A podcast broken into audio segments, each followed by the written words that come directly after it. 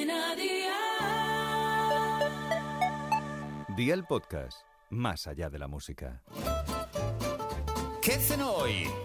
Con Masito. Hola familia, hoy os traigo una recetita de pasta que está espectacular. Y si os gustan los mejillones en escabeche, os va a flipar. Así que va por la libreta y toma nota de los ingredientes que te doy la receta. 300 gramos de mejillones en escabeche, 200 gramos de espaguetis, sal, pimienta, agua y un bote de salsa de tomate frito casero. ¿Empezamos con la preparación? Pues venga, ¡al lío!